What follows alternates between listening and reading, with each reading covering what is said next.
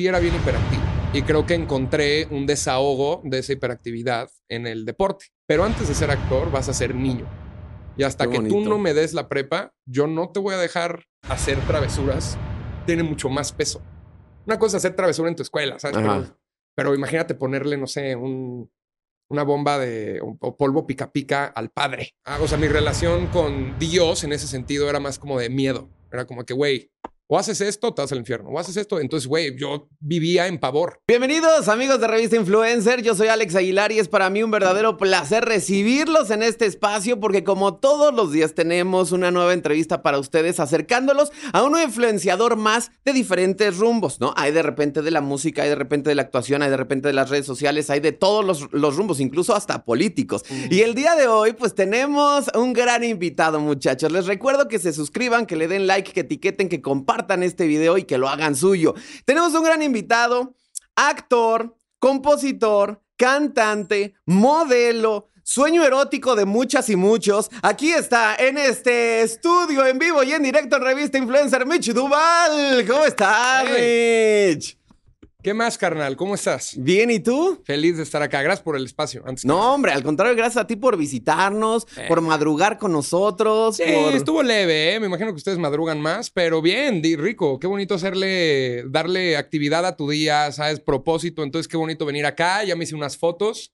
Me pusieron este, Outfit este acá, outfit que me locochón. encantó. Y dije, ¿sabes qué? Me lo voy a quedar para, para, Para la grabación. para el Qué padre. Sí. Oye, si eres muy de hábitos así de levantarte súper temprano Totalmente. y ejercicio. O sea, mira, capaz no de levantarme súper temprano o ejercicio, pero sí soy muy de hábitos.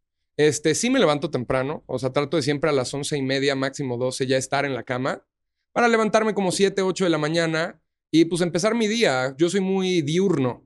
O sea, soy diurno para ciertas cosas, como para completar mis tareas de la vida, y nocturno es más para la creatividad. Ok. Entonces es bien importante para mí levantarme temprano, ir directo al gimnasio, porque si no, no voy a ir. Y una vez que me saco eso del, del camino, digo, ok, ya puedo empezar mi día y venga, lo que, lo que tenga que caer. Sí pasa eso, ¿no? A mí también me pasa mucho eso de que si yo no voy al gimnasio a primera hora, o sea, en cuanto me levante, Totalmente. ya es, es prácticamente imposible que yo vaya en la tarde o en la noche. O sea, es como, no, ya. Sí, o sea, yo justamente creo que en la noche es bien complicado porque tipo a mí lo que no me gusta de eso es que me parte el día. O sea, Sí. cuando el gimnasio me parte el día porque es tipo llegar, prepararme, eh, eh, ejercitar o como se dice, calentar, eh, hacer el ejercicio y después irte a bañar o al spa o al sauna y todas esas cosas. Entonces, para cuando sales, el gimnasio te duró dos horas y media. Y mira, me encanta el ejercicio. O sea, soy una persona bien, soy un chango viviente, soy muy hiperactivo, pero, pero no a esos grados. O sea, tipo, yo al gimnasio voy, puede que 40 minutos sin descanso. Ajá. Y directo a lo que vas. Sí, voy directo a lo que voy, termino y ya me voy. Desde chavito eras muy así de ejercicio, de, de deportes, equipos. Sí, o sea, no, no era tanto como de que quiero hacer deporte o quiero hacer ejercicio, pero sí era bien hiperactivo. Y creo que encontré un desahogo de esa hiperactividad en el deporte.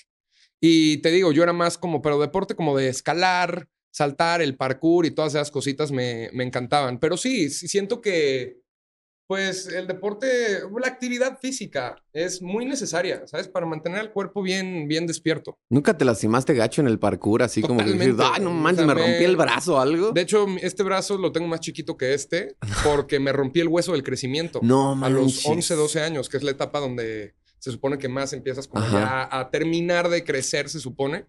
Eh, sí, no, me, me- me- casi se me cae el ojo. Sí, tengo una cicatriz acá, no sé si la pueden ver. Me escalabré cinco veces. Sí, sí. Yo y el doctor nos llevamos excelente. Era de ahora qué pasó, que- qué lo que mi mamá hiciste. estar en juguetes, Entonces, no te preocupes, mamá. Mira, te voy a ahorrar lo- los Te voy a juguetes. ahorrar el, ajá, el IMSS. Sí, te voy a ahorrar el seguro social, Ajá, el pero, pero, pero ahí te encargo, ahí te encargo, ¿no? Sí. Oye, Mitch, y Cuenta. llega mucho la, la actuación a tu vida desde muy joven, ¿no? Pues sí, o sea, no fue como impuesto en mi vida, pero como mi mamá no, no nos podía dejar solitos en la casa, pues la acompañamos a trabajar. Y pues Televisa... Para quien no sepa, es Ajá. un paréntesis, para quien no sepa, Sí, Mitch es hijo de la extraordinaria y de la grandiosa Consuelo Duval. Entonces, bueno, pues Nada más, dimensiones. ¿Y era como Federica Sí, Peluche en tu casa? Sí. Depende, sí, claro. O sea, de hecho, mi familia es familia peluche en ciertos sentidos. ¿eh? Pali, mi mamá y yo somos el Mactrío Duval, nos decimos. Estamos bien locos. O sea, en verdad, si hubiera un reality de eso, eh, la gente moriría de risa. Pero entonces eh, la acompañábamos mucho al foro e inconscientemente se volvió una segunda casa. Me explico, Televisa se volvió como una segunda casa porque pues ahí pasábamos mucho, mucho, mucho tiempo de nuestra vida. Eh, yo creo que ya como a los 10, 11, que empecé como a definir un poco mi conciencia bien, dije como, ok, pues sí me gusta. O sea, no es nada más porque estoy bañado y empapado en este universo, sino sí me gusta hacer esto. Y era el Sí, payasito porque de puede la que clase. no, ¿no? Claro. O sea, puede que tú digas, pues sí, o sea, sí, mi mamá es actriz, yo he vivido en foros desde que tengo uso de conciencia, pero no me gusta esto. Exacto, y no es lo mío. Yo, de hecho, yo tuve una época donde yo, yo, mi sueño era ser arqueólogo. Ok. O sea, hijo, brother, tú no sabes lo que a mí me, me causa eso como de las civilizaciones pasadas o encontrar algo. Hijo, entonces, tipo, yo siempre quise ser como arqueólogo. Claramente está cabrón. Entonces dije como, bueno, eh, voy a tratar de comunicarme a través de mis actividades y era el arte. O sea, me di cuenta que el arte era todo lo que me ayudaba a comunicar lo que yo tenía dentro. ok. Y te digo, desde muy chiquito fui el payaso de la clase o en la obra del Día de las Madres, yo era el que actuaba. Entonces, como que me di cuenta que sí lo quería hacer. Hablé muy seriamente con mi mamá y creo que mi mamá hizo algo bien, bien acertado como padre o como que fue, me dijo, güey, mira, yo sé, yo sé que tú quieres ser actor, yo sé que estás hecho para esto, pero antes de ser actor vas a ser niño. Y hasta Qué que tú no me des la prepa, yo no te voy a dejar. O sea, obviamente vente y te pongo de extra en la familia peluche o audiciona y te vas de extra. Me acuerdo que yo fui extra en Atrévete a soñar. Ok. a Patito Feo. Ajá. Y después ya me dieron mi personaje, ¿sabes? Les gustó. O sea, primero entraste como extra. Brother, claro. O sea, tipo, no lo platico, no es porque me dé pena, Ajá. sino porque siento que la- esa historia de yo sí, sí. de- empecé desde, desde- cero. desde- picando piedra. y- Exacto, me Ajá. explico. No, no, no, era un desmadre. Yo era como de que iba, como mi mamá no me podía dejar, no me podía controlar tanto. Entonces yo del foro, del suyo, me escapaba. Y pues mi mamá iba a estar ahí ocho horas. Entonces yo me iba foro tras foro, ya me iban conociendo al ch- chamaquito de la Duval. Y de repente en una, un productor, Luis de Llano, me dijo como, ven, güey, pues, cámbiate y te ponemos ahí de extra del camp. Entonces ya estuve ahí de extra y que no sé qué. Después me dieron una, una línea, después dos líneas y después ya me dijeron como, Oye, y tu mamá no fue así como de, oye, te dije que hasta que termines la prepa, o sea. Es que justamente sí, o sea, sí me dijo como, brother, ¿qué estás haciendo? Y le dije, pero ma, o sea, no me están pagando una. Eh, o sea, no estoy. ¿Qué? ¿Cómo? Ajá, ¿En sí. Televisa estabas trabajando gratis? ¿Qué? ¿Qué? Eso O sea, no sucede en la vida Porque real, no me había muchachos. dado, no me había dado de alta en la ANDA, no tenía sindicato. Entonces, como que creo que, que el productor Luis entendió mucho como de que, ah, este güey quiere echar desmadre. Entonces ya me puso ahí, me dio línea a línea y de repente me dijeron como, oye, pues te vamos a dar un personaje, güey. Yo de que, oh my God. Entonces ahí ya actué, mi mamá me dijo como, órale, puedes, puedes faltar a la escuela este mes porque era una participación especial. Y ya, entonces te digo como que sí, o sea, llegó un momento en el que me di cuenta, hice mi prepa, llegué con mi mamá y le dije, ¿sabes qué? Si quiero ser actor. Me dijo, vas, ¿qué quieres? Le dije, me quiero ir a Los Ángeles. O sea, yo quiero actuar en Hollywood, quiero triunfar y que no sé qué. Me dijo, órale, tienes 18, no te puedo mandar, o sea, no tienes 16, 15 por ahí.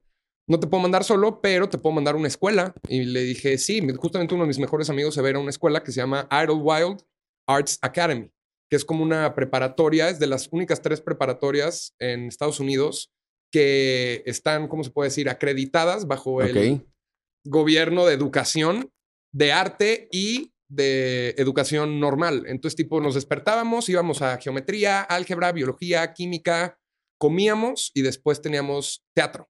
Y era así, era como, ¿has visto Camp Rock? Ajá, sí, sí, sí. Era Camp Tal Rock. cual. Estuvo increíble, yo me la pasé increíble. Y, eh, ¿Cuánto tiempo estuviste allá? Como un año. Después regresé eh, y le dije a mi mamá, me quiero ir a vivir a Los Ángeles. Y me dijo como, espérate, o sea, toca base acá, ahorra. ¿Qué edad tenías ahí? 17. Y ya te que- digo, ya habías vivido un año solo en Estados Unidos. sí, y mi mamá a los 13 me mandó una militar. Entonces, Ok. tipo, siempre fui, era un desmadre, te juro, amigo. Entonces, o siempre... sea, sí es muy indisciplinado. es que no travieso. es indisciplinado, más bien eh, inquieto. problema con la autoridad. Y específicamente problema con la autoridad falsa. O sea, yo mis problemas eran como con lo... Y no es falsa, pero lo que voy es como tipo, yo llegaba al salón y mi profesor, que lamentablemente en este país de repente es muy duro ver cómo hay gente que hace chamba por necesidad y no porque lo quiere hacer. Y creo que a mí me tocaron muchos profesores de esos, que estaban ahí por la chamba. Sea, estoy aquí para que me paguen, güey. Sí, o sea, la neta no me importa mucho Si aprendes o no si aprendes. o no sí, aprendes. sí. Y entonces Cristóbal Colón hizo esto, esto, esto, esto, esto. Entonces yo veía eso y me desconectaba instantáneamente y me iba a mi mundo y empezaba a dibujar y era, ¡Chel! Y yo le decía, pues no, güey, no te voy a poner atención. O sea, no estás haciendo nada que a mí me llame o me despierte una flama, que creo que eso es lo que tendría que ser la escuela. Tuve dos que tres maestros en primaria, secundaria, que sí llegaban y me decían, y entonces eh, la caravana llegó y yo de que, oh my God, dime O más. sea, te lo platicaban como si fuera una anécdota, Claro, una historia, y entonces eso a ti ese te fue mi envolvía. y- problema. Entonces era como de que, ah, no me quieres enseñar de verdad, pues no tengo por qué enseñar, o sea, no tengo por qué escucharte. Y eso me causó muchos problemas en la escuela. Entonces mi mamá me mandó a la militar. Y entonces te dije, siempre fue muy independiente. O sea, desde los Oye, pero ¿y en la 13, militar cómo te fue?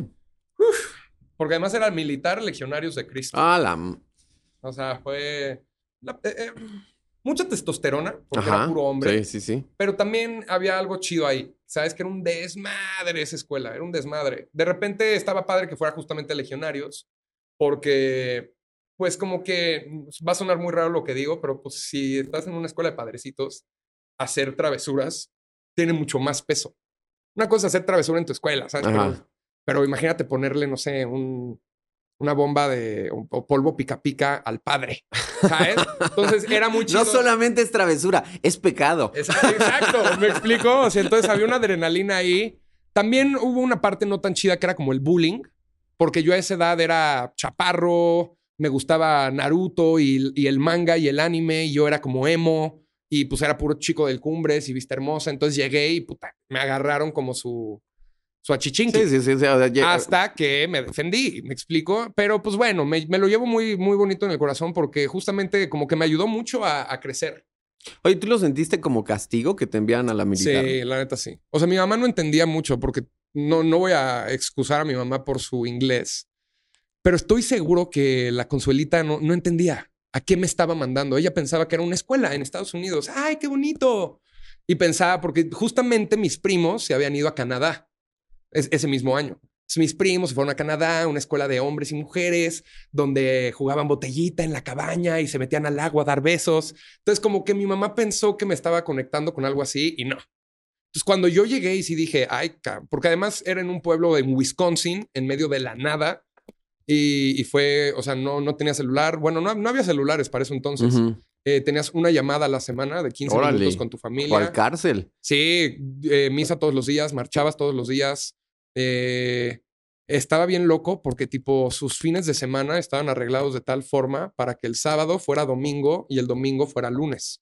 Y entonces los lunes salíamos de la escuela a Six Flags o a los museos porque Chicago quedaba muy cerca. Ajá.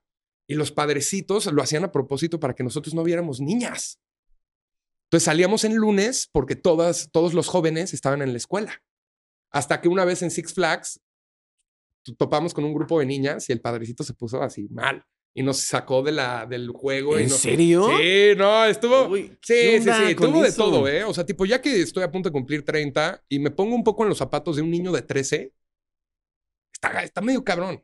O sea, es que es necesario. O sea, es necesaria esa integración. Obvio, pero hay que, tener mucho cuidado porque somos esponjitas todavía ahí. Entonces, tipo, a mí me implementaron una onda religiosa un poco rara porque era como que me empezaron a, a- o sea, mi relación con Dios en ese sentido era más como de miedo. Era como que, güey, o haces esto, te vas al infierno, o haces esto. Entonces, güey, yo vivía en pavor de que Dios me hiciera algo a mí o a mi familia o en el purgatorio, ¿sabes? Entonces creo que eso era lo único que yo le, o sea, tipo, ya ahorita a esta edad le dije a mi mamá como, bro, no te culpo por nada, pero sí creo que, la, que el acercamiento a Dios en esa escuela fue un poco muy brutal para un niño de 13 años. Ahorita me lo dices a mí y yo tomo la decisión como adulto de ver qué onda. Sí, pero, En, este, en este momento tú ya tienes otro grado de conciencia en el que tú dices esto sí me sirve, esto y no. los 13 estás Aquí te mando al buscando- carajo y exacto, aquí estás no. buscando tu identidad. Sí, O sea, yo de hecho me volví acólito. O sea, yo, yo iba a ser padrecito. Se me metió ¿Qué? tanto. Ahorita te enseño la foto. Sí, yo viajé a Roma, cené con el Papa. O sea, ¿Con qué papa era? era Benedicto XVI. Pero ya era como tu formación, o sea, tú Ajá. estabas yendo justo para... Sí, o sea, yo digo, o sea, es muy duro. No sé en qué momento cambió la conversación. Ahorita nos ponemos felices y no es, y no es que sea malo, pero sí, en mi mente fue como de brother. Si yo me convierto en padre, puedo salvar a todos mis seres queridos. ¿Sabes? Entonces, listo. Yo me encomiendo a Dios y con eso ya todos se van a ir al cielo y me los encuentro después. Y ya, ¿sabes? Entonces creo que justo eh, te digo, y todo esto que hemos vivido es a lo que te voy, es como eh, a, a los 13, militar un año, Legionados de Cristo, a los 16, eh, Conservatorio de Arte en California. Entonces, para cuando fueron 17, 18, le dije a mi mamá, ya me quiero ir, eh, me quiero ir a Los Ángeles. Me dijo como, pues órale, saqué una visa de estudiante, me metí a un conservatorio de teatro que se llama Stella Adler Ah, sí, claro. y me fui solo. ¿Sabes? Dormí mi primera noche en mi almohada, que era una toalla. Y estuvo increíble porque ahí estuve como dos y medio, dos años y medio. Y fue lo que me formó como actor, yo creo. O sea, el momento en el que me empoderé de arte y dije, wow, tengo algo que contar. O sea, tengo un talento que, que compartir. Y regresé a México. O sea, se me acabó la lana porque todo lo que yo había hecho en una, en mi primera novela que hice con MTV, que se llamaba Último Año, toda esa lana yo la gasté en mi renta. Y pues como a los dos años se acabó. Sí, claro, no, no hay me dinero que tocó alcance regre- si no regresar estás- a casa de mi mamá, me bajoneé un poquito, pero di con una chamba que se llama Señora Cero con Telemundo, que se volvió un parteaguas para mi carrera. Y fueron cuatro temporadas, estuve ahí como cuatro años y ahí empezó la verdadera carrera de Mitch. O sea, porque tengo mis cosas escondidas, mis rosas de Guadalupe, Ajá. ¿sabes? Pero la verdadera carrera yo creo que empezó ahí, o sea, en Señora Cero. Oye, pero en La Rosa de. Guadalupe tiro por viaje repiten los capítulos. ¿Te ha pasado así que de repente ya te ves y así de no, no, no, no, que no saquen esto? Claro. Córtale, mi chavo, por ahí. O Ujú. sea, sí, sí sucede así. Digo, porque al final, como todos vamos teniendo una- un crecimiento, un Total. aprendizaje. Sí. Entonces de repente sí nos pasa que cuando vemos los trabajos que hacíamos antes, dices, ¡ay, qué oso! Por ¡Oh! favor, obvio. Justamente ayer estaba enseñándole una de mis primeras canciones a mi novia, una que hice en Los Ángeles cuando tenía como 18. Y, híjole, no.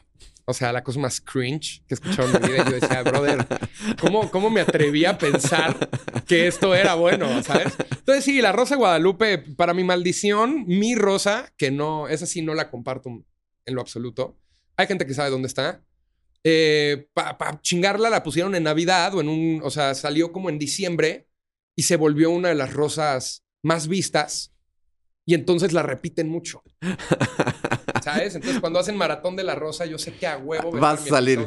Y lo, y lo todo es que siempre pasa, ¿no? Es El que no quieres que estén repitiendo, Sí, ese no, se va a poner todo el tiempo. No, porque además, mira, todo respeto, o sea, amo a la gente que está ahí, o sea, siento que si no hiciste una rosa o no tienes esa historia que contar, no es que no seas actor, pero es una gran historia entre todos, ¿sabes? O sea, todos sabemos que tenemos el dicho o, o la rosa.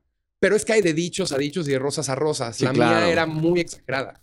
¿De O qué sea, se tú, trataba? tipo, te voy a dar solo un, un spoiler. Era Ajá. un niño ciego, Ok, eh, pintor.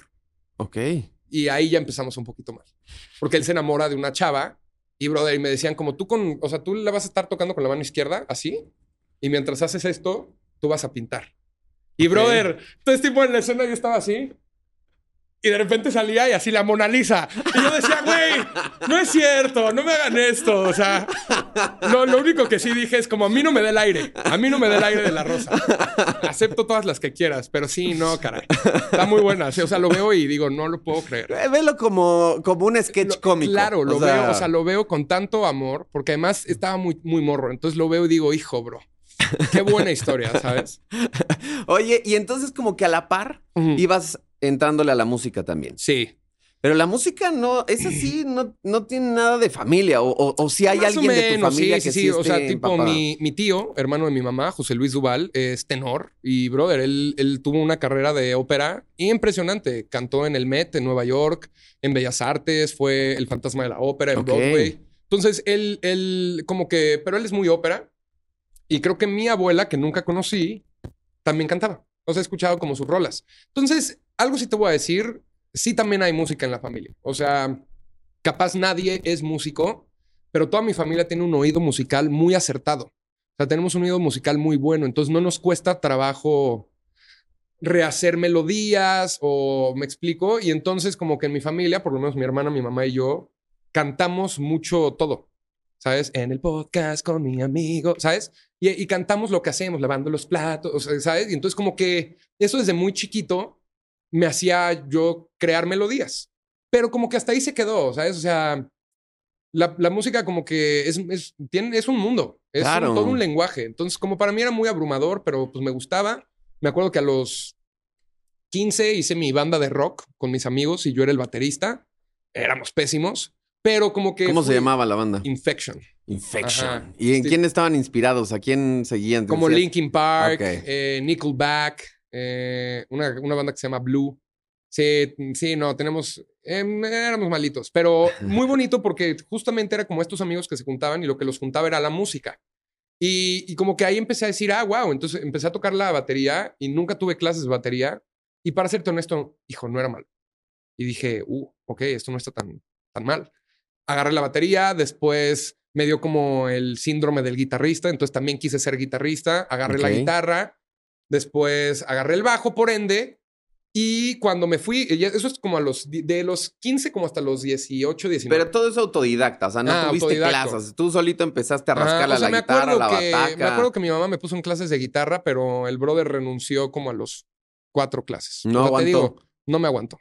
Mm, Sí, lástima, lo siento mucho. No, lo que pasa es que justo lo que dices, ¿no? De, de- de esa forma en la que tú aprendías, en la que a ti te gustaba aprender, si hubieras visto que este cuate tenía un estilo, una forma de enseñarte, de transmitirte la guitarra, hubieras dicho, güey, o y era muy regañón, horas. era de como, güey, ponte a aprender. Tipo, ahorita apenas me estoy metiendo a clases de guitarra otra vez, porque al parecer, o sea, tipo, esto también se lo dedico a cualquier músico que crea que ser autodidacto es chingón. Al parecer, llevo 10 años tocando la guitarra mal. O sea, yo solito encontré una forma de doblar mis dedos que no es la correcta. Entonces, en ciertos acordes, en ciertas inversiones, no me dan los dedos. Entonces, apenas hace una semana me senté con un profesor nuevo y ahora le tan, tan, tan, tan, tan, y así. Y entonces dije como, oh, ok, calmado. Pero fue totalmente diferente. ¿Por qué? Porque la relación de la clase era, era más adulta. Sí, claro. O sea, él no venía a decirme, a ver, Michelle, Ajá. yo le decía, prof, mira, güey, soy músico, eh, toco estos instrumentos, pero algo tengo con la guitarra que está mal. Ah, sí, no, pues mira, güey, ¿por qué no nos vamos por acá? ¿Quieres sacar alguna rola? No, prefiero que me ayudes a componer. Ok, ¿qué podemos hacer? No, pues mira, ¿por qué no hacemos un dia- dia- diagrama de todas las órdenes de acordes que tú puedes meter para hacer una rola? Eh, ¿Sabes? Y entonces ya no es tanto la clase, sino es plática de un profesor sí, sí. con un brother que quiere saber.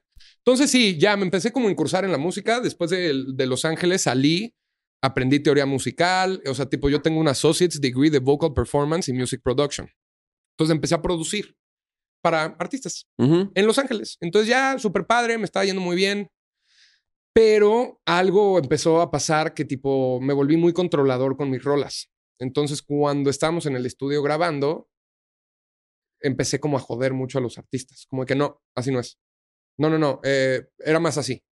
Y llegó un grado en el que me dijeron, güey, pues no, cántala tú si quieres, ¿sabes? O sea, y pues yo soy muy terquito en ese sentido. O sea, como que de repente mi orgullo me cega Ujú. Dije, ¿cómo quieres que las cante? Órale, güey, yo canto, yo también canto. Entonces me puse a cantar, me di cuenta que no. O sea, una cosa es tener el oído y estar entonado, pero la técnica vocal es otra onda. Entonces yo al principio era muy fácil apoyarme en la nariz para llegar a agudos y cosas así, hasta que dije, no, no, no, no, no, no, o sea, esto está mal. O sea, yo lo escuchaba y decía, güey, si eres, o sea, sé coherente contigo mismo, si eres lo suficientemente bueno para saber que ese acorde está fuera de tono, tú sabes que esta nota en tu voz estaba fuera de tono, güey. Entonces, algo está pasando. Y, y entonces eh, conseguí una chavita que me ayudó mucho, como no tanto de voz, sino de respiración. Me decía que yo apoyaba mal la respiración y entonces me abrió el diafragma y entonces ahí me cayó la voz por primera vez. Ok. Y canté y dije, ah, y dije, oh my God. Y dije, ok, amo esto. Y ya, me regresé, eh, escribí un álbum eh, de todo lo que aprendí en Los Ángeles, me firmó una disquera, me fue pésimo, eh, me liberé y apenas, hace ya como dos ¿Es, años. es fácil el proceso de liberarse de una disquera? Depende. A mí me fue muy fácil porque creo que tenía una muy buena relación con ellos. O sea, sabes, yo soy una persona muy Directo, directo, güey. O sea, sí, no, no, o sea, no me gusta que ni me laman las botas ni yo lamerle la bota a nadie, ¿sabes? O sea, me gusta tener a gente que puedo ver aquí arriba. Digo, no, aquí en medio. No me gusta ver arriba, no me gusta ver abajo. Entonces siento que eso me encargué mucho con la disquera y fui mu- y, y defendí mucho mi- mis principios, ¿sabes? Porque el, el tema musical lo querían llevar a otro género, un género que no se me da. Y les dije, bro, es que ¿A qué género no lo te voy a querían sentir llevar? al urbano. Y dije, es que no lo siento mío. Claro, no tengo problema si quieren hacerlo, pero yo quiero escribirlo, yo quiero producirlo y lamentablemente no sé. O sea, porque sí, órale, muy, muy fácil será su tum, ca, tum, ca, tum, ca, tum, ca. Pero, bro, ya que te metes, o sea, en cuanto al tempo, cómo meten ciertas, eh, o sea, acentos en sus palabras, o cómo conectan palabras, o cómo rapean, no está tan fácil. No es, no es nada fácil. Y si no se me daba, no quería que alguien lo escribiera por mí, ¿sabes? Porque no, entonces no es mi historia. Sí, sí, sí. O sea, si viene de mi pluma, conecto con eso porque, brother, No, no a huevo tiene que ser basado en mi vida, pero puede ser una historia que yo me inventé con la que conecto bastante. Entonces ahí estuvo el choque, estuvimos así dos años hasta que les dije, oigan, yo no estoy feliz. Ustedes creo que tampoco. Vamos a hacer un último chance. Tengo un álbum escrito ya, porque ustedes no me escuchan y yo tengo que poner mi música en algún lugar y, les voy a hacer un concierto. Entonces, eh, hice el concierto y no les gustó. Y me dijeron, no, güey, pues tienes razón. O sea, como que les dio mucha ternura verme en el concierto diciendo como de que, puta, es que no, no va por ahí. Entonces les dije como, pues no, güey, o sea, pero no está mal. ¿Sabes? Como que siento que en este medio específicamente les cuesta tanto trabajo ser directos con la gente porque piensan que se van a ofender. Y yo no sé cómo crecer si no me ofendes un poquito, bro, ¿sabes? O sea, claro. O sea, si a ti no te dicen directamente, güey, esto no es lo que yo quiero. Claro, o sea, como que nada más, o sea, me frustra mucho que yo sé que no te gusta y que te andas haciendo el menso, como para no lastimar mis sentimientos. Entonces, tipo, terminaba el concierto, ah, wow. Oye, pues es que está súper diferente. O sea, a mí, la neta, creo que hay cosas. Y le dije, no, güey, no me digas eso. No te gustó. O sea, es que no, no es que no me gustó, Mitch, sino no es lo que estamos buscando. No es lo que vemos en tu imagen. Y les dije, pues ahí está, güey, listo, libérenme. Bueno, pues voy a hablar con este chavo, el mero mero. Y llegué y me le senté y le dije, bro, ¿qué está pasando? No, Mitch, por favor. Y le dije, no, güey, yo ya, o sea, me siento, o sea, le dije, yo no tengo problema. El, el único problema que aquí yo tengo es que ustedes están logrando que yo me peleé con algo que amo y es la música. Y eso sí no lo puedo permitir, porque ya no estoy escribiendo tanto, hace meses no toco una guitarra, entonces eso sí no les voy a dejar. O sea, ustedes destruyanme a mí lo que quieran o congélenme lo que ustedes necesiten, pero no voy a permitir que ustedes creen un conflicto con una cosa que yo amo, que es la música. Entonces me dijo, como sabes qué, pues sí, porque podría pasar, ¿no? Que a ti te asquera ya ese mundo de decir, güey, ya no, ya no quiero saber nada. O sea, decía, a ver, güey, estos güeyes no quieren, no quieren escuchar lo que yo quiero decir y yo no voy a hacer lo que ellos quieren escuchar. ¿Para qué chingados haga? ¿Para qué? ¿Para qué toco música? Y así me quedé un rato. Entonces se lo dije súper buena onda. Él es, mi, él es mi amigo y hasta la fecha lo quiero mucho. Le dije, güey, como compas, te lo estoy diciendo, me estás ahogando, me estoy muriendo como artista. Déjame volar. Y me dijo, órale, güey, vete. le dije, pues chido, gracias. entonces ya me fui y conseguí a un equipo de artistas independientes y les dije, chicos. Vamos a hacer reggaetón. chicos, vamos a traer lo bélico. Así, ¿no? El peso pluma. No, les dije, oigan, yo vengo de. Traigo un álbum que nadie ha querido escuchar, porque también imagínate eso muy frustrante. Imagínate que, no sé, güey, tú haces una pintura y tú sabes, o sea, neta, siendo muy coherente contigo mismo, que está súper chingona la pinche pintura y vas con gente y la gente como, ay, ¿sabes qué frustrante saber que tienes algo bien padre y la gente no lo quiere escuchar? Entonces les dije, lo tenemos que volver a hacer, obvio, porque pues los, o sea, porque no, todo lo que hice con Universal es de Universal.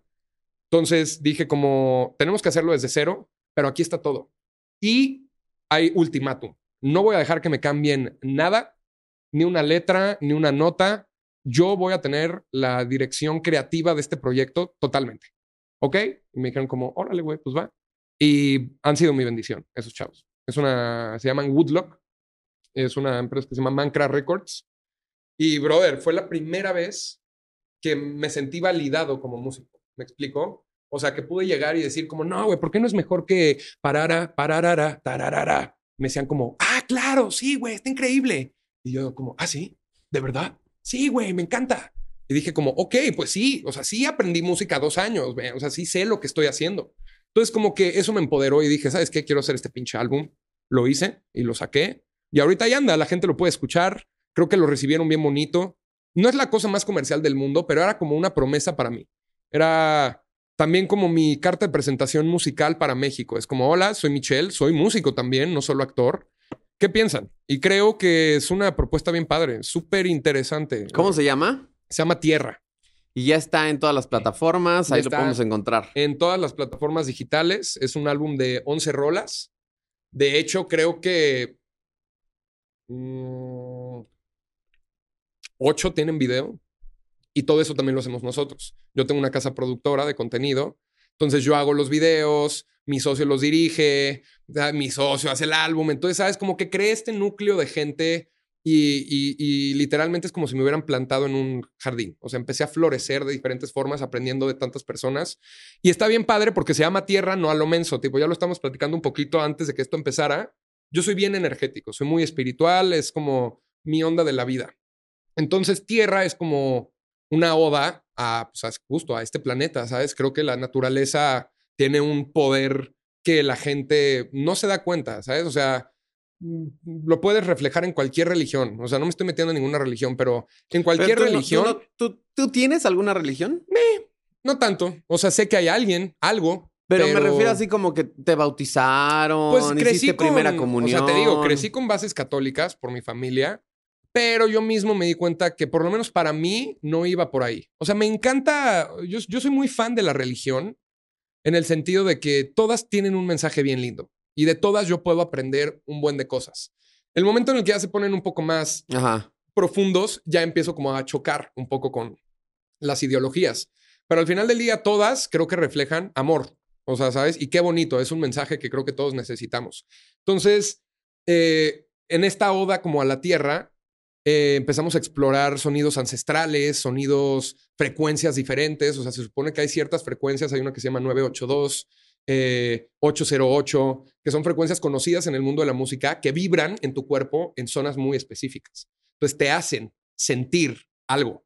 Es tipo, hay un cuerno rarísimo que conocimos como de Nepal, que literalmente lo suenas y es como... y no es broma, lo escuchas y algo en tu cuerpo como que lo sientes. Entonces también hicimos mucha investigación, no se llama tierra a lo menso. Ajá. Nos fuimos como a, a sonidos bien, bien ancestrales, amazónicos, eh, africanos, y tratamos de encontrar como algo que compaginara el álbum completo, o sea, que hiciera sentido todas las rolas. Y es como, hay un sentido ahí medio tribal, medio ancestraloso, hay como muchas percusiones. Y entonces, pero son pe- percusiones que después son acompañadas como por melodías un poco pop, un poco más baladosas, hay de repente hasta rap. Entonces, es un proyecto musical, yo creo que es una experiencia auditiva bien, bien interesante. Pero lo haces como con el objetivo de, este soy yo, es, conózcanme, o sea, Claro. no con un tema de, güey, quiero ser el próximo peso pluma, quiero que me... No, es que eh, más bien es como, güey, si quisiera ser el próximo peso pluma, necesito tener algo que me acredite.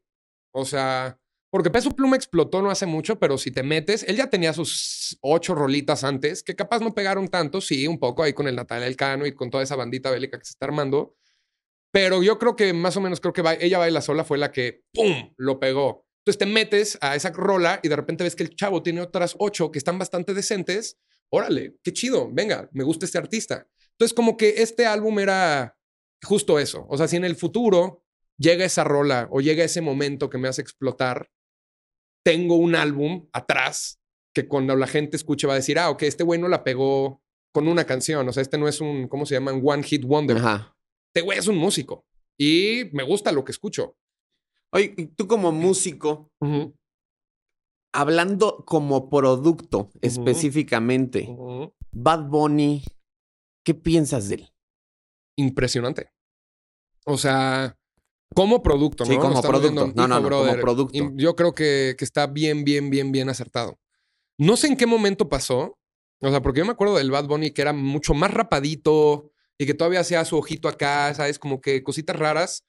Creo que no sé si alguien le invirtió mucha lana o qué pasó. Capaz también solo genuinamente se dio. Pero creo que hay que darle mucho crédito a él de que cuando el güey supo que le estaba pegando, dijo, uh, ok, de aquí soy, de aquí no me vuelvo a bajar y no se ha bajado en tres, cuatro años. Y que, o empezó a hacer estas cosas como ella baila sola, o como, yo perreo sola, Ajá, sí, que sí. se vistió de mujer, entonces le dio a un target bien específico, se gana su apoyo, de repente... Que no bueno, sé, o sea, honestamente no era nada creativo vestirse de mujer, o sea, no era algo no era innovador, nada pues. creativo, O no. sea, ya lo habíamos visto muchísimas Totalmente. veces. Incluso Freddie Mercury lo hizo hace muchísimos ¿Me años. explico? Y, es, y eso en ese momento sí era muy sui generis, sí era muy extraño, sí era muy raro. Totalmente. En este momento ya no. Pero sin embargo, como que las Pero nuevas generaciones. En el concepto en el que lo puso, eh, ¿sabes? Que también me gusta mucho eso, ¿sabes? Siento que, y esto es algo que yo siempre comparto, y creo que él vive un poco como en esa línea. Yo siempre he dicho que yo soy tan mujer que soy más hombre. Yo no tuve papá, ¿verdad? yo crecí entre pura mujer. Entonces estoy, yo soy muy creyente de la dualidad, o sea, órale, soy hombre por género, pero eso no significa que no tengo un lado femenino. Entonces, cuando el momento en el que yo hice paz con mi lado femenino y mi lado masculino, me di cuenta que soy tan mujer que soy más hombre, cabrón, porque entonces respeto más a las mujeres, entiendo. O sea, yo he visto a mis tres mujeres, a mi tía, a mi hermana y a mi mamá venir de los peores escenarios, llegar a mi casa, ¿sabes? Entonces creo que él también entiende eso, en la forma en la que se viste, que su ropa no tiene género. Creo que él es tan mujer o está tan conectado con su lado femenino que lo hace hasta más hombre. Y creo que eso pasó con lo de Yo Perreo Sola. El brother se puede vestir de mujer, pero aún así no, no deja de. Pero la gente se lo aplaudió, lo respetó. canciones bastante misóginas. Totalmente. Que ahí es donde te digo, como producto. Si ya nos metemos un poco al artista, el artista me gusta mucho, pero también en el artista viene lírica, mensaje, eh, todas esas cosas. Que bueno, cada quien aceptará lo que quiera aceptar, ¿sabes? Yo. Me gustan unas cuantas rolas. A mí me gustaba mucho en el pasado ese brother. O sea, porque yo cuando vivía en Los Ángeles, eh, estuve mucho con la cultura afroamericana. O sea, todos mis amigos en Los Ángeles eran afroamericanos. Me llevaban a la iglesia en los domingos, a Gospel Church. ¿Sabes? De que, ¡aleluya! Sí, sí, sí, y empecé a decir, oh my God, ¿esto es música? O sea, yo veía gente desmayarse en el piso. Entonces, toda la escena africana, afroamericana, para mí como músico me moldeó muchísimo. Entonces el Bad Bunny el pasado me gustaba mucho porque era muy, muy trap y tenía unos bajos bien, bien cañones. Ahorita se volvió más tropical, lo cual no me disgusta, pero sí creo que, que es un brother bien, bien claro. También para lo de Un Verano Sin Ti, toda la promoción del álbum, de que el brother está con Mario Casas y Mario Casas le cuida a su novia y es como hasta una película. ¿Sabes? Esas formas de promocionar son las buenas. Te digo quién también me impresiona y hace poquito lo vi porque sacó una canción con peso pluma, Bizarrap. La forma en la que Bizarrap promociona su contenido, o sea, sus rolas es impresionante. Porque si te das cuenta, su video son tres camaritas sí, sí, sí. y Peso Pluma voltea una, voltea otra y voltea otra. Pero su, o sea, pero ahorita hizo un trailer de stop motion de un ratoncito que es Bizarrap. Brother, Eso, eso no estuvo barato. Y todo para promocionar solo una canción. Después con Nati Peluso, el brother agarraba un videojuego que se llamaba Sesión 55 y lo ponía en el Game 64 y aparecía el avatar de esta morra y salía de la pantalla y se ponía enfrente, o sea, ¿sabes? Entonces creo que ahí es donde como producto el güey explotó, porque sabe llegarle a su público. Y es que estamos de acuerdo que como producto pueden ser considerados enormes artistas, como, como producto. Exacto. Pero si ya nos metemos como a la parte vocal, cantantes, bueno, pues creo que ya ahí es, es otro rubro, ¿no? Justo el hecho de decir, oye, e, este podría ser considerado el mejor cantante, yo no creo. O sea. No, no, no. No, mira, algo que te voy a decir que aprecio mucho y creo que un poco en Bad Bunny, si en alguien lo aprecio es en Mario Bautista. Yo a Mario lo conozco de que somos muy morrillos. Cada quien está en su onda, o sea, creo que nos conocimos en esa etapa de niños, de jóvenes, donde el, amor siempre va a estar ahí, pero pues la vida tiene diferentes planes, ¿no? Entonces yo me acuerdo que cuando Mario le empezó a pegar, eh, y sacó la de ven a bailar. Yo estaba estudiando música, ¿sabes? Y, y la escuché y dije, uy, bueno, qué bueno, o sea, ¿sabes? Y, y, pero yo, yo escuchaba un poco su técnica vocal y decía como, uff, algo está fuera por ahí. Pero bien, o sea, es mi compa, ¿no? Es que, ¿qué voy a andar haciendo? ¿Le voy a tirar mierda? Claro que no. Y, y entre, y, bueno, y lo dejé de ver un rato y lo vi cuando ya estaba un poco más arriba. Mitch, ¿cómo estás? Bien, y tú bien también, güey, ¿qué onda? Y empecé, y sabes, y como lo dejé de ver un rato, mi approach a él fue como de que, hmm, sigue siendo tú, güey. Sí, sí. Y sí. Y, güey, sí, mira, ven, te quiero enseñar algo. Y me enseñaba, no sé, las nuevas llantas que le puso a su coche. Y entonces lo empecé a ver sonriente el cabrón. Yo decía como, este, wow, este güey sigue siendo el mismo chamaco que conocí en los Key Choice Awards. Y, y me empezó a decir, güey, tengo unas clases de canto aquí, no sé qué. Y eso se lo aplaudo, papi. Si me estás viendo, brother, ¿cómo el güey se dio cuenta que la estaba logrando y dijo, esto no es suficiente, voy a ser mejor. ¿Sabes? Porque si no hubiera sido muy fácil para él decir, bueno, ya la pegué, ya tengo miles de niñas que consumen mis boletos, no tengo que alterar mucho la persona que soy. Ni madres, el güey se puso en clases de canto, el güey se metió a clases de baile y ahorita lo escucho, no sé, en Brindo por la Vida o, brother, qué bien cantas, Mario, no mames, qué, qué bonito eso. Y creo que también un poco el Bad Bunny o capaz su equipo de management le dijo, oye, cabrón, vas a ser el güey más grande de Spotify tres años seguidos. Por favor, eh, afínate un poquito más. y yo creo que sí lo hizo, porque sí canta en vivo. O sea, yo ya lo he visto en vivo múltiples veces y estoy yo así de que, y sí, sí es en vivo. Y digo, ok, no es, claro, no es la, la voz que me hace llorar, pero canta en vivo el brother. Entonces digo, como bien, brother, sé coherente contigo mismo. Hace poquito sacaron un audio de eh, justo de peso pluma, sin, sin, sin autotune. Y era increíble que cantaba igual. o sea, no, no, crean que, no crean que lo estoy diciendo tanto como un elogio. O sea, sonaba igualito. Idéntico. Igualito. Pero bueno, Mitch, hace ratito dijiste algo importante.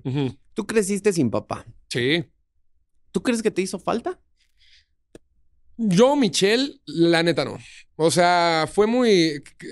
Creo que lo que a mí me conviene es que yo era muy chiquito. Entonces, Tengo, puede que, una memoria. O sea, si me neta me pongo como a. Digo, como, ok, me acuerdo de un momento. Y ya. O sea, ¿sabes? Es, o sea, es como si te digo, o sea, un pez. Si un pez nace en una pecera, esa pecera es su universo. O sea, es- él no sabe que se está perdiendo de un océano en Mazatlán. Entonces, creo que eso fue para mí ya, ya que empecé a crecer, obviamente había momentos raros, tipo cuando jugamos foot en la escuela y todos los papás estaban de que, ve, hijo, venga, hijo. Y yo decía de que, la madre. Pero nunca me faltó. Creo que mi hermana, que lo recordó más y que tuvo más memorias con él, sí. Y que también tengo esta teoría de que, o sea, es la princesa de papá y el rey de mamá. O sea, y, lo he visto mucho en casi toda la vida, tipo, la conexión entre papá e hija es muy, muy fuerte. Y la conexión entre mamá e hijo, creo que también. Entonces, pues yo sí tuve a mi mamá, ¿me ¿sabes? Pues, Mi mamá, eh, todo. Y además como que lo hizo muy bien. O sea, pero, de consuelo, lo hiciste excelente. O sea, nunca se victimizó. ¿Sabes? Era, güey, ya pasó, ¿no? Oiga, no, pues no, papi no está. Ah, no sé qué. ¿Sabes? Nunca fue de que Pobre de Tomen mí. asiento. Me les tengo que decir algo, sí. ¿sabes? Entonces, como que entonces para mí, yo estaba muy morro, fue como, ah, bueno, pues sí, no está. Tengo dos años, güey, no, no sé ni qué es dos más dos. Entonces, para mí nunca fue tan cañón. Obviamente creo que entre más crezco, y te digo, en mi espiritualidad y en todas estas cosas, eh, meditaciones que yo hago, creo que innegablemente hay como una huella de abandono que no es que me duela por él, sino que capaz nada más absorbí. ¿Sabes? O sea, capaz yo no me afecta tanto, pero como que en ese momento entendí, brother, te abandonaron. Y creo que justamente en mi vida cotidiana, como que el abandono es un, un issue ahí mío. No, o sea, es, di- es diferente, ¿sabes? O sea, nada más, meh, no, no me encanta. Oye, y justamente ahorita estás a punto de entrar pues a una nueva etapa. O sea, llegas ya a los 30 años Sí, carajo. y, y me estabas comentando que sí te está pegando un poquito. Sí, sí, sí. Este, yo soy muy cíclico y como, como te lo expliqué con, esas, co- con las cosas de mi rutina diaria, de que a esta hora tengo esto, de 11 a 12 tengo que leer un libro, tengo que no sé qué. Entonces también cíclicamente, yo desde los 15 años me llevo escribiendo cartas a mi yo de 5 años. O sea, a los 15 me escribí una carta al de 20. Cumplí 20, la leí, ay, qué bonita. A los 20 escribí al de 25. A los 25 leí la de 20 y dije, ay, cabrón. Porque el de 20 ya, ya estaba un poco más al pedo. Y escribió cosas que a mí se me olvidaron. O sea, porque yo me fui de LA muy repentinamente, me enamoré. Y dije, ah, bueno, dejo Los Ángeles y me voy a México. Entonces dejé todo. O sea, mi mamá tuvo que ir a mi depa a guardar ropa, guardar muebles, porque yo me regresé a México al amor. Entonces, siento que esa carta era de un Mitch muy perdido. Entonces, cuando la leí a los 25, hijo, me, me tocó mucho el corazón. Entonces, ahí me entró como mi crisis de los 25. Dije, ay, cabrón, y me escribí mi carta para el de 30. En siete meses, por ahí, me toca, me toca leerla. Y, y me da mucho miedo. No me acuerdo mucho qué quería ese güey. O sea, no me acuerdo qué, qué soñaba Mitch. Me acuerdo qué estaba pasando en mi vida en esos momentos. Acababa de terminar mi relación más larga. Este, estaba a punto de conseguir una chamba en Estados Unidos con ¿Era, la- Marvel. ¿Era la misma novia por la que corriste de Los Ángeles? No, no, no, ya, ya era diferente. Ok. No, no, por la que corrí en Los Ángeles me la aplicó. ¿Ah, sí? Sí, carajo. O sea, llegaste aquí y te rompieron A el lo corazón. Pendejo, sí. Y después con- conocí a esta chava que, mm, amor de persona, terminó la relación justamente porque te digo, como que ella me empezó a ver. O sea, lo que pasó mucho acá es que a los 25 leí mi carta y Mitch decía, güey, estoy en LA, estoy viviendo mi sueño.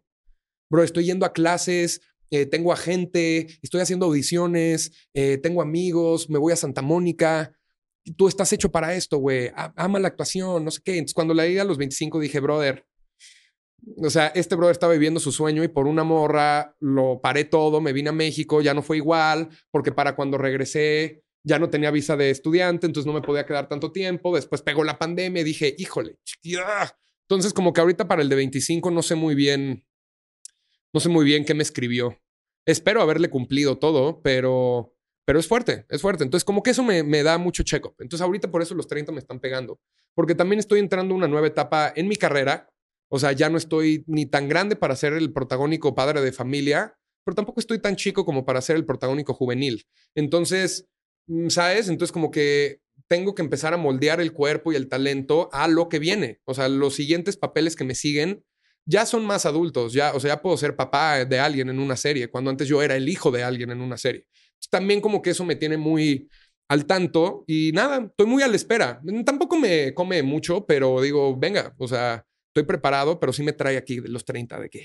¿Y, personalmente te gustaría ser papá de alguien? No lo sé. O sea, tipo, ahorita estoy con, eh, con la mujer con la que estoy ahorita, brother. Es una bendición en mi vida. Creo que es la primera mujer que justamente como que la veo y digo, serías gran mamá. Pero aún así, eso no quita el hecho de que, o sea, es como tú serías gran mamá, pero yo quiero ser papá. ¿Seré gran papá? O sea, también dentro de algo hay como esa incertidumbre de que, güey, como no tuve, ¿seré bueno? Yo creo que sí. O sea, la neta, porque también de lo que me platican de mi joven padre, no me perdí de nada, güey. O sea, sí. De hecho, qué bueno que hasta no, te digo, como hombre, creo que algo que me gustó mucho es, como no crecí con papá, nunca tuve esa como toxicidad masculina, de que los hombres no lloran, de que los hombres agarran morras, de que los hombres pelean, de que entre más morras guapas mejor, ¿sabes? Como que nunca viví con eso. Entonces creo que eso es una, un beneficio en mi vida, brother. En verdad. En verdad, en verdad, en verdad. Entonces, pues no sé, yo creo que sí, yo creo que sí sería buen papá. Pero tengo muchas cosas que lograr ahorita. Además, el mundo no está tan chido. O sea, se me hace muy egoísta traer una criaturita aquí ahorita. Más si es mujer, ¿sabes? Hijo, güey, que, o sea, porque romantizamos mucho tener hijos. Claramente tener un bebé aquí y decirle, increíble, qué bonita sensación. Pero imagínate que fuera mujer, güey, que sale sola o que le pase algo a tu hijo. O sea, hijo, bro, creo que eso es lo que no escuchamos. Y eso me da mucho miedo. ¿Y te quieres casar? Depende, o sea, me gusta la palabra. Mm, creo que, no sé, o sea, eso sería algo que tengo que hablar con la pareja en ese momento. Eh, no me gustaría casarme por la iglesia, porque como entenderás por todo lo que te he platicado, tengo como ese issue con ellos. Pero a lo mejor como algo más espiritual, Exacto. algo más tuyo, o sea, tipo, con ella, una conexión. Si mi esposa quiere que me case por la iglesia, órale, si tú y yo nos casamos por mi iglesia. ¿Sabes? O sea, yo, yo por mí sería feliz con un chamán en el cerro de, un, de una pirámide, jurarle amor eterno a mi pareja. Y ya después, si quieren, hacemos la boda para todos y en la iglesia. Pero creo que eso es lo bonito. Es como que yo estoy dispuesto a hacer lo que tú quieras, pero entonces yo también quiero mi boda, mi boda chamánica y espiritual. Entonces creo que si llegamos a ese arrangement, pues está bien, sí. Si cada quien consigue su boda, venga, creo que sí está padre eso de o sea, no te digo el matrimonio, el matrimonio no me encanta porque el momento en el que metes al gobierno, siento que ya no es amor y ya se, o sea... se eh, convierte en un contrato, nada más. Exacto, bro, eso se me hace raro. Pero sí me gusta la idea de un juramento entre dos personas que digan, bro, hay que vivir esta vida juntos. Somos gran equipo. ¿sabes? ¿Ahorita eres feliz, Mitch? Ahorita soy feliz. Mm, sí, creo que soy feliz. O sea, soy feliz, lo sé. Pero tengo mi dark side que últimamente como que también por eso me estoy echando un poco atrás de tanta chamba, me di cuenta que mi valor personal lo empecé a poner mucho en mi valor laboral. Entonces, y creo que eso le pasa a nosotros los actores, como buen artista somos bien inseguros. Entonces, mientras estoy trabajando, no mames, pues claro, estoy trabajando, va a salir una serie pronto en el camerino, no sé qué, con mis amigos, pero se acaba ese proyecto y pues eres desempleado. Y entonces me di cuenta que en esos bajones hijo, yo era bien duro conmigo mismo. Y entonces empecé a decir como, güey, tal vez la definición de felicidad que tú crees no es la que en verdad es. O sea, porque si tu felicidad es sacar esta serie con Amazon Prime y no es ver a tus ojos a tu perrito mientras se pone en tu hombro, creo que te estás medio desviando mucho, ¿sabes? Entonces, como que justamente por eso dije, güey, estoy a punto de cumplir 30, tal vez si este año me lo doy para mí mismo, para canalizar, para prepararme. Tengo muchos cursos de actuación, quiero viajar y regresar ya un poco más eh, sana la relación con la chamba. ¿Sabes? O sea, entender que, que la chamba es chamba y hasta ahí. Porque ya me ha pasado, o sea, tuve una serie con Marvel eh, y con los hermanos Russo, que son los directores de Avengers, eh, basada en un cómic. Me fui a Vancouver a vivir, a filmar la serie. eh, nos llevaron a Comic Con, me tomaron medidas para mi muñequito, para mi, pu- mi pop, el Funko y todas esas cosas. Sale la serie y, brother, a las cinco semanas la cancelaron. ¿Sabes? ¿Qué serie era? Se llama Deadly Class, se llama Clase Mortal. Salió solo en Estados Unidos, pero salió en Netflix en diferentes partes del mundo. Aquí en México, quién sabe dónde está, creo que está en Claro Video. Pero, brother, eso es lo que te voy a decir. Era Marvel, los hermanos Russo, Comic Con, figuras de acción, y de repente te dicen, no, ya, se acabó, Ve- vete a tu casa. Entonces, es, o sea, era como de que, brother, si hubieras, si le hubieras dado la relación a chamba sana, no te hubiera pegado tanto como te pegó. Porque pues yo estaba súper emocionado. Dije, no, Sí, claro. yo ya soy superhéroe. Sí, sí, sí, sí. O sea, bro, es, es- es mi sueño hacer un personaje basado en un cómic. Y no, nada. Y, y hace poquito me pasó una parecida. Entonces dije como, a ver, güey, no, ya, espérate. O sea, no te puedes estar emocionando tanto por la actuación porque no deja de ser una chamba. Y lamentablemente, por más que tú eres muy artista y haces todo por amor al arte, la gente no, estás en un business. Esto es un negocio, Mitch. Eh, ponte pilas y vende. Entonces dije, ah, cabrón, qué duro. Porque entonces yo era muy, o sea, yo ponía mucho mi corazón en lo que hacía. Y ahora me di cuenta que te- tengo que poner un poco más mi cerebro. Porque si pongo el corazón salgo bien lastimado. Entonces, es eso. Ahorita soy bien feliz, pero necesito llevar mi felicidad a, ese otro nivel. ¿Sabes? Ahorita estoy feliz, pero sé que puedo ser más. ¿No? Va. Pues puedes seguir poniendo tu corazón, pero en Mitch, ¿no? O sea, Exacto, ya va por ahí. Ya y, va por ahí. y enfocarte más en ti. Mitch, lastimosamente, ya sabes cómo es el tiempo. Sí, caray. Se nos va de volada. Llevamos un, un buen- comenten si quieren parte 2.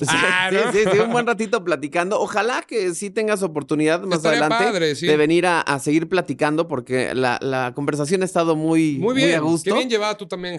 Muchas carnal, gracias. Mitch. Qué- qué Pero bonito. algo más que quieras decirle a la gente, Pues, en dónde te gente, encontramos, en tus redes. eh, toquen base conmigo en Instagram, que es Mitch-Duval. Ya de ahí podrán irse al Twitter, al Facebook, a todas esas cosas. Eh, los invito a que no se pierdan Hasta la Madre, el Día de las Madres, que es una película en Prime Video. Y que no se pierdan también mi álbum, Tierra, ya disponible en todas las plataformas digitales. Y nos vemos en el futuro. Les mando muchos besitos. Ahí toquen base conmigo para lo que quieran. ¿Sí les contestas a tus seguidores? Trato de sí. Sí, la neta trato de ser lo más. Sí, ¿no? O sea, porque también. eh, A mí ya me ha pasado, güey. O sea, yo le he mandado mensajitos a mis héroes y se siente horrible que, no, te contesten, ¿sabes? Sí. Entonces trato, trato de por lo menos. Capaz no te voy a escribir un mensaje de muchas gracias por estar aquí por siempre. Pero sí, oye, ¿qué onda? Te mando un beso, ¿sabes? Tocar base con ustedes. Qué Porque al final del listo es para ustedes. O sea, eh, no me puedo yo poner a decidir. Entonces ustedes digan qué quieren ver de mí, qué les gusta, si les gustó, qué no les gustó, porque yo de ahí aprendo y les sigo dando contenido a ellos.